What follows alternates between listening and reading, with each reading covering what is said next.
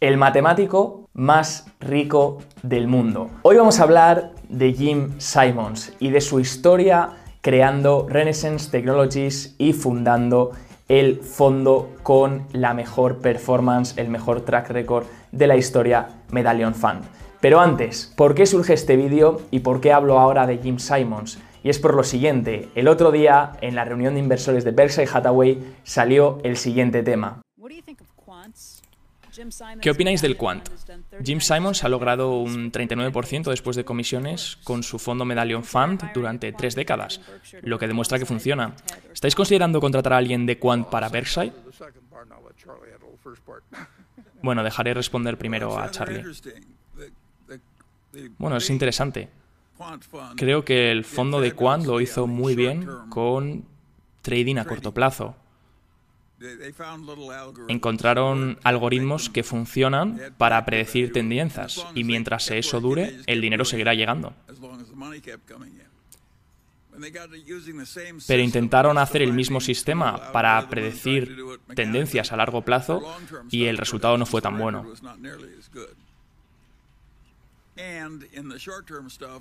Y también se dieron cuenta que si intentaron hacerlo mucho, eh, no pueden generar mejores rentabilidades porque se saturan el capital y no funciona.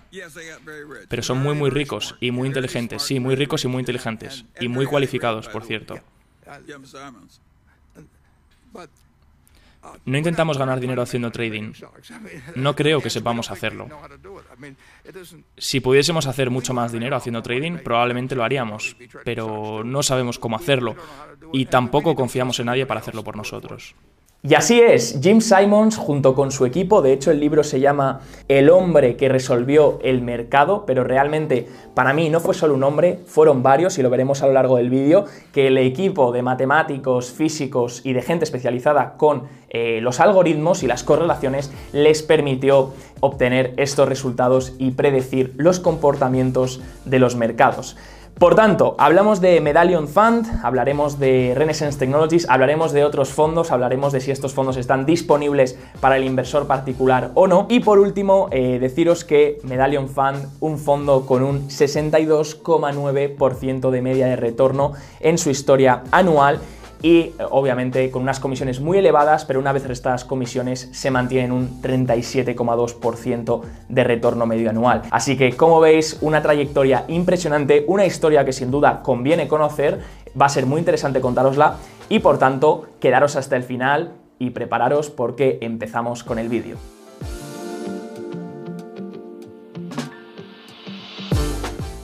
Lo primero, vamos a hablar de quién es Jim Simons y rápidamente narrar su historia. Nace en 1938 y comparte una similitud con mucha gente de éxito y mucha gente multimillonaria y es que desde pequeño era una persona inquieta, una persona que leía mucho y una persona que no paraba de informarse sobre lo que le gustaba y sobre lo que le llamaba la atención. También consigue su PhD, su doctorado en la Universidad de California en Berkeley, pero era una persona que ya eh, antes de trabajar se iba todas las mañanas en California a Lynch para analizar la apertura de mercados, para ver la apertura de mercados desde el trading floor, donde se hacía antes. le gustaba ver cómo funcionaba todo, cómo se movían los precios. 26 años obtiene un trabajo de code break, programador de códigos, donde eh, trabaja para el Instituto de Inteligencia, la US Intelligence IDA, Instituto de Defensa y Análisis. Por tanto, vemos que es una persona que ya desde su temprana edad empieza a trabajar en sitios bastante importantes y a rodearse de gente también con mucho conocimiento. Lamentablemente pierde este trabajo después de denunciar públicamente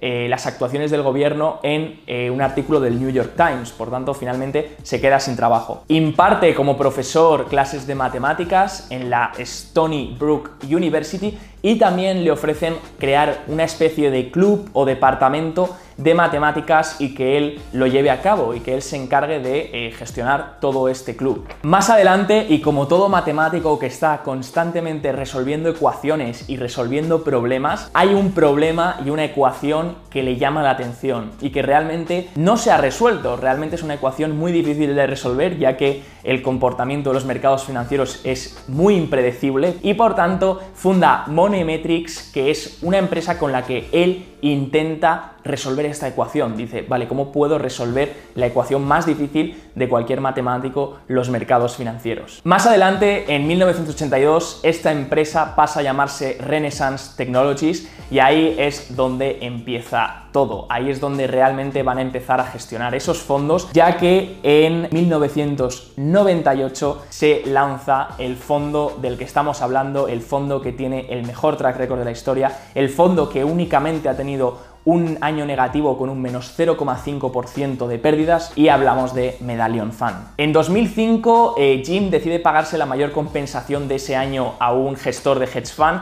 y se paga a sí mismo en comisiones un 1,5 billones de dólares, que vienen a ser 1,5 mil millones de dólares para su bolsillo. En 2009 se retira de Renaissance como director, ya no trabaja más, pero se queda como chairman y en el 2021, hace poco, se retira también de la silla del chairman, pero se queda en la junta de accionistas. Así que vamos a explicar ahora cómo se funda Renaissance Technologies y Medallion Fund y quiénes estaban detrás de todo esto. Antes de abordar la creación de Renaissance Technologies y de cómo funciona el fondo Medallion Fund, tenemos que entender qué es el quant, qué es la inversión cuantitativa. Básicamente, la inversión cuantitativa lo que busca es predecir tendencias a través de la estadística, las matemáticas, la correlación de diferentes activos para predecir hacia dónde se va a mover un activo, eh, hacia dónde se van a mover los precios de ciertos activos y poder apostar por ello.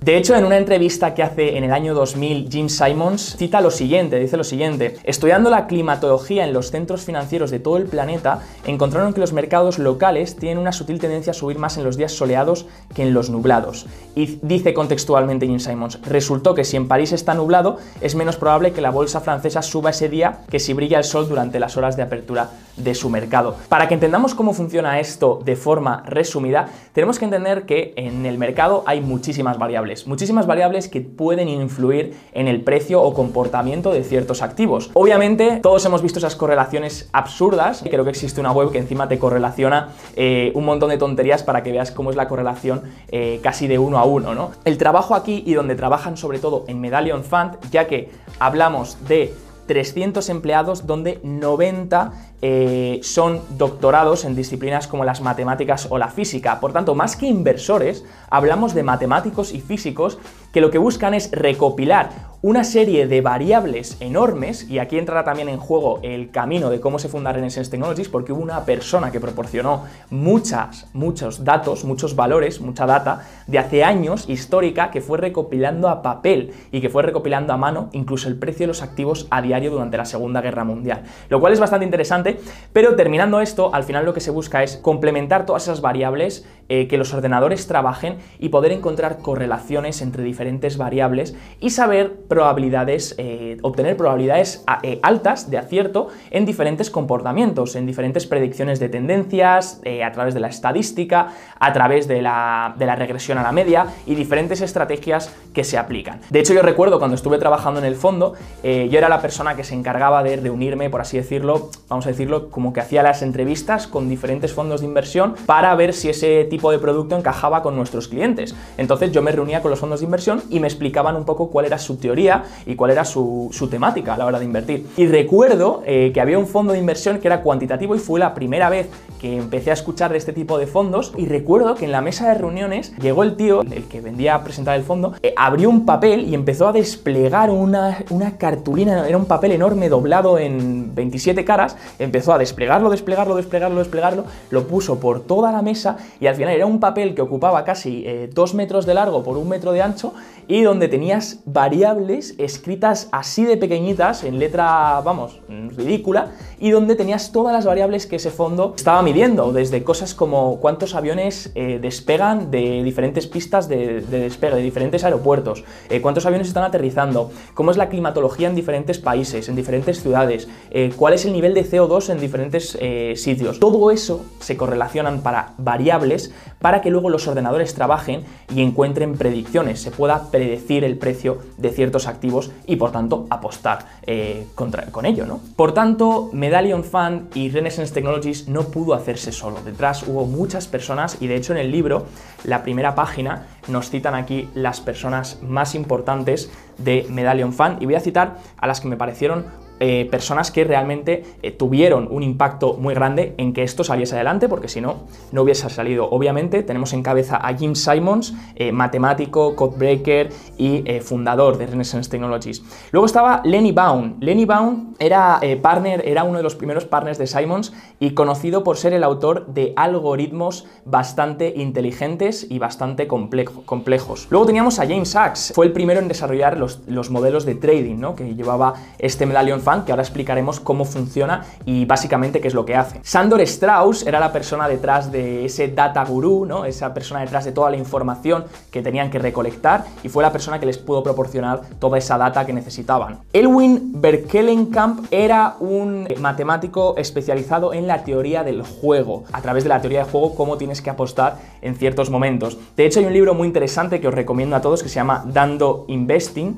o Investor, Dando Investor creo que es, donde se explica Peter Brown fue una de las personas especializadas en todo lo que es la informática, poder llevar esos procesos informáticos y hacer que los ordenadores trabajasen y configurasen todas estas variables para poder eh, sacar predicciones y para poder sacar correlaciones entre diferentes activos. Y luego tenemos personas como Robert Mercer, Rebecca Mercer, David Megerman y más personas que ayudaron y que fueron pasando a lo largo de la historia de eh, Renaissance Technologies y de Medallion Fund. El secreto de Medallion Fund, por tanto, era utilizar mucha data, muchas matemáticas y por tanto dar con muchos algoritmos para poder predecir estas tendencias. ¿Cómo lo hacían? Lo hacían al corto plazo y de hecho lo comenta en el vídeo, si os habéis fijado, eh, Charlie Munger dice, básicamente son muy buenos en predicciones a corto plazo, pero se dieron cuenta que ese fondo necesita funcionar con un capital limitado, ya que si aumentas el capital no, no puedes eh, desarrollar mucho capital porque esas operaciones luego influirían en esos algoritmos y por tanto no se podría llegar a la rentabilidad eh, que se obtiene con este fondo. Por tanto, en ese sentido están limitados y luego hablaremos de cuáles son los accesos o quién tiene acceso a esos fondos. Básicamente, el fondo de Medallion Fund se ha considerado siempre un fondo que lo que hace son predicciones a corto plazo, lo que hace en 24 horas, en menos en minutos, en horas, etc. Y se estima que casi 100.000 trades se ejecutan diariamente, por tanto los ordenadores están constantemente ejecutando trades. Diferentes objetivos que al final lo que buscan es generar rentabilidad a través de estos algoritmos. De hecho ahora se habla de que el fondo eh, utiliza Statistical Arbitrage y básicamente eh, otra cosa bastante importante es que en el 33 cambiaron las comisiones. Las comisiones ya eran elevadas para el fondo. Hablábamos de unas comisiones del 5% de gestión más el 20% de comisión sobre el éxito generado y se cambiaron en el 33 hasta el 5 5% de gestión y un más 44% sobre el éxito. Por tanto, mm, son unas comisiones elevadas, pero aún así sus éxitos son increíbles y ya hemos visto que la rentabilidad, una vez eh, quitados, eh, quitadas las comisiones, estaba en torno al 30 y pico por ciento anual de media. Sin embargo, alguien puede preguntarse ahora mismo, ¿estos tíos no pierden? O sea, hay un fondo, ¿vale? Que simplemente gana, que genera dinero, y ahí están las implicaciones de ese problema, ¿no? El problema para que esos algoritmos funcionen y ese fondo funcione también es que está limitado tiene un capital limitado y no se puede aportar más porque si no, no tendría los resultados esperados. Y eso es lo que comenta Charlie en la reunión de inversores. Por otro lado, sí que pierden también. De hecho, tienen una frase eh, conocida en Renaissance Technologies que se llama Don't mess with the models, que es básicamente eh, no, eh, no ataques a los modelos, o sea, deja que los modelos se desarrollen por sí solos y no intentes manipularlos porque te pongas nervioso, porque pase algo. Y un ejemplo fue en la crisis del 2007 y 2008, algunos bancos quebraron, muchos bancos eh, estuvieron muy afectados por esta crisis y Medallion sufrió una pérdida de casi mil millones eh, de dólares en cuestión de días, casi un 20% de su tamaño en aquel entonces. Esto no había ocurrido en casi 30 años, por tanto, les da que pensar, ¿no? Y se llegaron a plantear si debían reducir riesgos para asegurar la supervivencia del fondo eh, vendiendo posiciones, lo que todos podemos llegar a plantearnos, ¿no? Está todo mal, decimos, ostras, preferimos a lo mejor asegurar y vender y no comernos más caídas o debemos aguantar. Finalmente, los científicos dejaron de lado su corazón y adoptaron la estrategia de seguir sus modelos y por tanto en el último cuatrimestre del año recuperaron las pérdidas y generaron un beneficio del más 85,9% neto. Incluso en el 2008 rozaron el, el 100% neto de rentabilidades. Así que eh, al final yo creo que lo que podemos quedarnos, aunque no podemos aplicar este, este tipo de estrategias a nuestras inversiones, esto es muy complejo de aplicar, estamos hablando de los mejores matemáticos y mejores científicos eh, del mundo. Aunque no podamos aplicar esto, siempre podemos aprender alguna lección y la primera es no eh, salirte de tu estrategia. Don't mess with the models. Obviamente ellos hablan de modelos matemáticos, pero nosotros podríamos aplicar esto a nuestra estrategia de, inversión, no salirse de la estrategia simplemente porque vengan tiempos revueltos. Algunos se preguntará si Renaissance Technologies está disponible para invertir, para decir, ostras, es el mejor fondo de. es la mejor track record que he visto, vamos a invertir y vamos a obtener casi un 40% después de comisiones al año de media. El problema es que no está disponible, como os he dicho, es limitado y por tanto vamos a ver a continuación para quién está disponible, como cita el siguiente artículo. La primera mala noticia es que desde el año 1993 Medallion solo gestiona dinero de sus pocos más de 300 empleados y por supuesto de los propietarios de la gestora. La buena noticia es que la gestora de Medallion, Renaissance, dispone de tres fondos abiertos a algunos clientes institucionales, pero la segunda mala noticia es que para invertir en dichos fondos institucionales hay que hacerlo con un mínimo de 5 millones de dólares y además superar la due diligence que la gestora realiza a quienes pretenden ser nuevos inversores. Así que, lamentablemente, no podemos invertir en Medallion Fund. Sin embargo, sí que tienen tres fondos abiertos a inversores institucionales que dispongan de un mínimo de 5 millones para invertir. Yo no los tengo, no sé si los tienes tú, pero bueno, desgraciadamente el que tenga 5 millones y esté viendo este vídeo, pues felicidades, pero tienes que ser un inversor institucional y además tienes que superar la due diligence interna de la gestora. Tienen algunos fondos, por ejemplo, uno de los más conocidos es el RIEF, eh, Renaissance Institutional Equity Fund, que básicamente lo que busca es aplicar lo que habían hecho en Medallion Fund, esas predicciones a corto plazo, aplicarlas a largo plazo. Era de nuevo lo que comentaba Charlie, que estaban aplicando eso a largo plazo y que no les estaba yendo tan bien. Y la verdad es que sí, porque en los aproximadamente 10 años que lleva está muy a la par con el S&P 500. Por tanto, veremos eh, si a largo plazo consiguen también implementar esto en el fondo RIEF, que están ya más, más disponibles a institucionales y que se puede aplicar estas predicciones a largo plazo. Luego también cuentan con el RIDA y con el RICHE, otros dos fondos eh, de inversión. Eh, uno es de Diversified, otro es de Institutional Diversified Global Equities. Así que bueno, podéis investigar en su página web. Por cierto, una página web eh, muy vintage, muy antigua, que apenas se ha molestado en actualizarla, yo creo, y traerla a la nueva época. Pero bueno, eso es lo que les caracteriza, ¿no? Son buenos en lo que son buenos y pues les ha ido genial. Así que dicho esto, espero que te haya gustado el vídeo, espero que te quedes con este libro, se llama El hombre que eh, solucionó el mercado, The Man Who Solved the Market, eh, y cómo Jim Simons lanzó la revolución cuántica. Por tanto, te dejo los links abajo por si te interesa leerlo, está en inglés, lo que narra sobre todo la historia, ¿de acuerdo? De cómo se funda y por tanto, pues creo que puede ser muy interesante para llevarse otra historia más de un inversor que podemos aprender mucho, bueno, el matemático más rico del mundo. Espero que te haya gustado, si es así, deja un buen like, un buen comentario y si quieres aprender sobre bolsa, ya sabes que abajo tienes links para acceder a todo el contenido gratuito que tenemos. Me despido ahora sí, chao chao, nos vemos en el siguiente vídeo.